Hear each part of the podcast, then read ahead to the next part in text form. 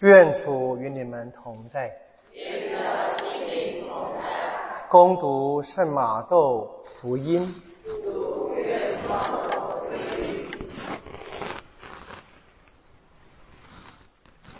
当黑洛德为王时，耶稣诞生在犹大的白冷。看，有贤士从东方来到耶路撒冷，说。才诞生的犹太人的君王在哪里？我们在东方见到了他的心，特来朝拜他。黑路德王一听说，就惊慌起来，全耶路撒冷也同他一起惊慌。他便召集了众司祭长和民间的经师，仔细拷问他们：莫西亚应当生在哪里？他们对他说：“在犹大的白弄，因为先知曾这样记载：你犹大地白冷啊，你在犹大的郡邑中绝不是最小的，因为将有你出来一位领袖，他将牧养我的百姓以色列。”于是黑洛德暗暗的把贤士们叫来，仔细问他们那新出现的时间。然后打发他们往白冷去，说：“你们去仔细寻访婴孩，几时找到了，给我报信，好让我也去朝拜他。”他们听了王的话，就走了。看，他们在东方所见的那星，走在他们前面，直到来到婴孩所在的地方，就停在上面。他们一见那星，极其高兴欢喜。他们走进屋内，看见婴儿和他的母亲玛利亚，遂俯伏朝拜了他，打开自己的宝匣，给他们奉献了礼物，即黄金、乳香和没药。他们在梦中得到了指示，不要回到黑洛德那里，就由另一条路返回自己的地方去了。上主的圣言。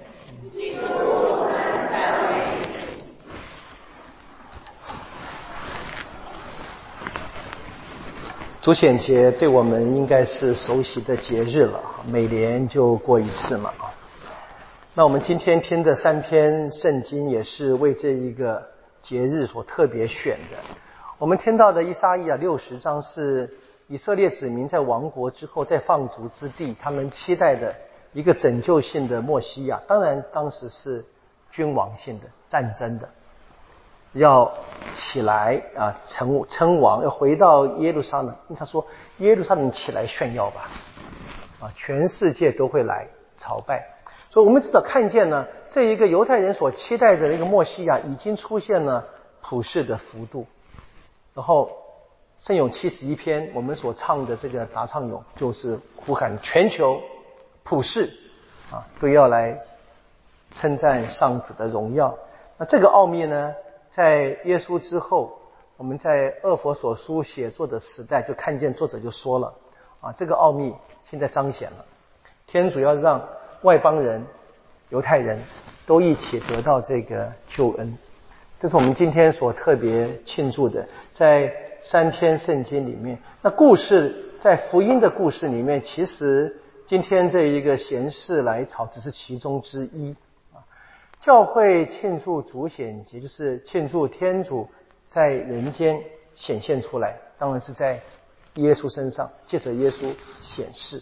通常我们在教会礼仪上面，这个节日有四个，有四个圣经的重点。第一个我们不奇怪的，我们过了圣诞节，耶稣诞生，我们还记得。在路加的记载里面啊，有天使来告诉牧童啊，今天在白冷城为你们诞生了一位救主，然后说什么有一个记号，一个婴孩裹着襁褓躺在马槽，有记号。然后呢，我们知道有这一个我们今天的贤士来朝。呃，一般在正教会啊，在一月六号，昨天他们庆祝圣诞节，一个有趣的小插曲啊，各位都知道乌克兰跟苏俄打仗嘛，对不对？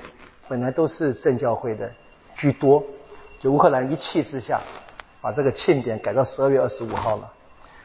哎，我不知道是该笑还是该该悲，不知道。我就是是个真正的事实。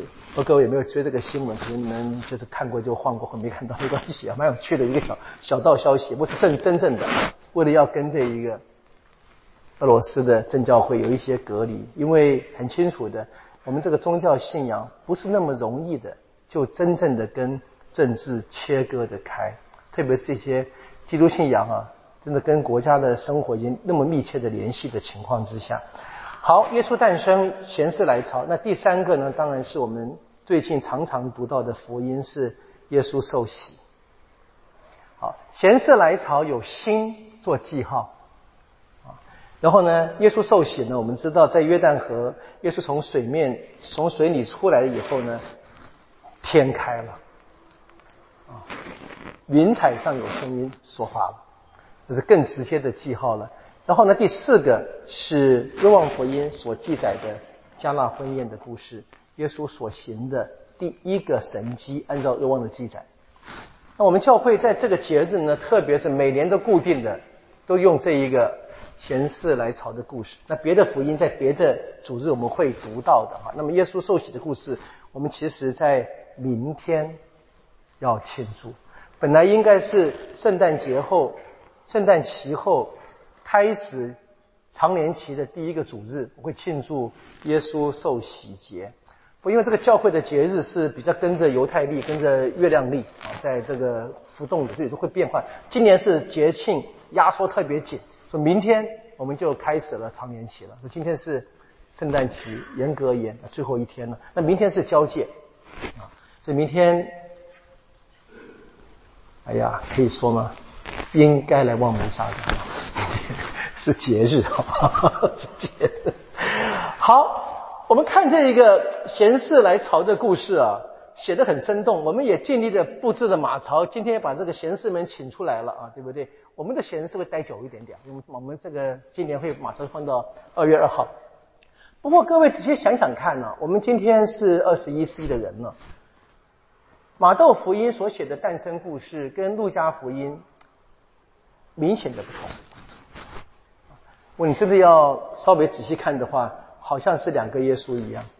我们首先该肯定的是，它不是要给我们一个历史事实的报道，有一个历史事实的核心那是报道了，但是它的所呈现的方式，并不是真正他们好像看到。你是你想一下嘛？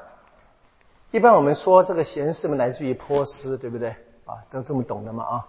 那波斯走到耶路撒冷走几天呢？我也不知道，我也没走过，对不对？几个月跑不掉的，甚至于要一年。啊，骑骆驼可能快一点，但是他们要带着那么多的粮草，各地要投诉，对不对啊？知道这个是很困难的了啊。那黑洛德还要问他那个星星哪一天出现的？谁记得？啊？记忆那么好吗？而且一个波斯人会真的那么关心在犹太地方出现一个君王吗？那个王其实不是王。其当时我们的故事里面谁当王？黑洛德对不对？黑洛德真的是王吗？不是的，当时是罗马皇帝，是罗马皇帝下面的一个俘虏的国家。代罗马皇帝管一个小地方的，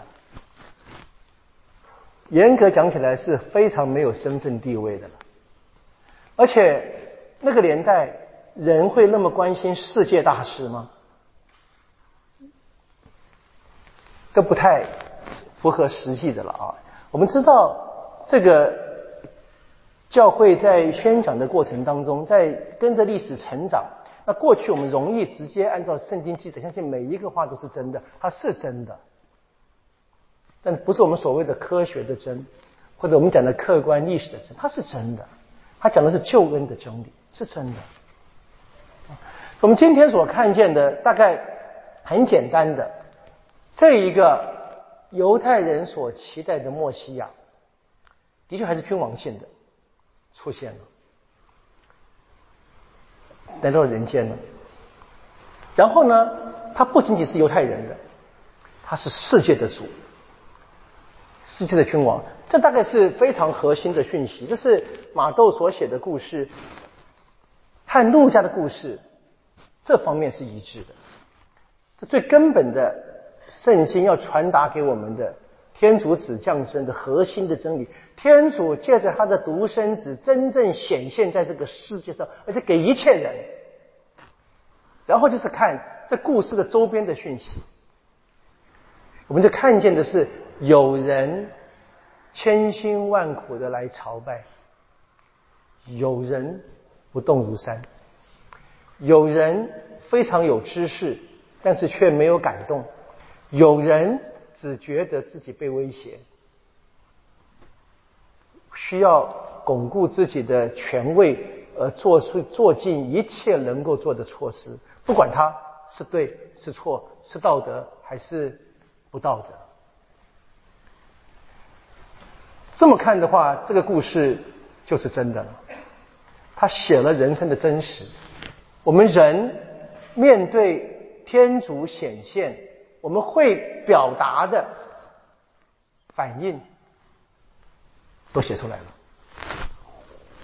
所以现在是我们这一些读者，或者我们这一些自认为是相信耶稣的人，不要忘记哦。黑洛德找来的那些权威考察圣经，他们都深信自己是相信天主的人，他们不怀疑的，他们圣经熟到透，就我们一样，我们以为我们相信耶稣，我们一定得问的是，我们面对这一个伟大的奥秘——天主子的显现，我怎么回应的？这是故事。马窦，他今天对我们提出的挑战。圣诞节欢乐是一定的，因为我们知道天主来，他要跟我们在一起，他要我们跟他在一起。那他要跟我们在一起，已经实现了。那我们跟他在一起吗？这是我们要问的问题。基督信仰永远有一个非常特殊性，是我们跟神的关系。那个关系是别人不无法取代的，而我自己心知肚明。当然，这得多反省。我们的心知肚明可能还有很多问题啊，我们自以为是，我们想这样，所以基督信仰。另外一个挑战就是，我们从这个故事读到的啊，我们很多自以为对的，其实需要很大的修正。我们看见这一群犹太的宗教领袖们，我自己想啊，回到这个故事，我刚刚跟各位说，故事它写的不是一个真正的客观历史的报道，那怎么写出来的呢？我自己想，我自己想的。是因为作者已经经历过了耶稣生命的结局。耶稣被谁杀的？宗教领袖跟政治领袖。所以这一个黑洛德王应该是回应到比拉多了。而这一些故事里面出现经师去考察圣经的，大概就当年。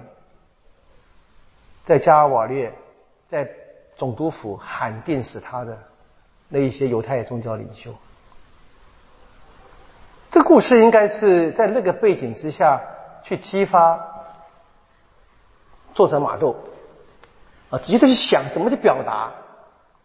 当然是提醒提醒他当时马窦的那个教会团体啊，跟他一起生活的信仰团体，告诉他们。当然今天就告诉我们。告诉我们，现在要面对天主子的显现，我怎么回应？不能够只靠知识，不能够只是行礼如仪了，而是我得真正的接受，接受耶稣是主。哇，这是非常关键的主显节的意义。天主显现出来了，显现给一切人都看见了，然后剩下的是人的回应。我想，我们稍微具体讲的话，在我们今天基督徒，第一个就就是守好教会的规矩，最外在的了，最简单的。啊最简单的，我们应该按着教会的给的方法，譬如说多领受圣事，多来朝拜圣体，读圣经，每个人都应该练习的，不断的加强。我们一不小心就心里如一，而没有真正内心的感动。这一些犹太的经师们。他们一定的了，他们每一个礼仪细节不放过的。那我们如果连这一个步骤达不到的话，那下面就更难谈，更难谈。好，所以我们慢慢练习吧。就是我想大家可以自己去想，我们现在在这个圣诞节期间，我们再一次的很密集的去思考、去观看这个主来到我们面前。他等待我们的回应。我们已经看见了圣经里面不同的人做出不同的回应，我们大概很容易明白的，我们该跟随跟随谁？在福音的故事最直接的，贤士们从远方来，然后呢，从另一条路回去了，碰到耶稣，发生关系。生命一定要改变，生命的道路一定要改变。我们求耶稣真光，不仅仅是一个星光而已，是真正的光，光照我们心灵的黑暗，让我们看见我们脚前的道路，能够走向它。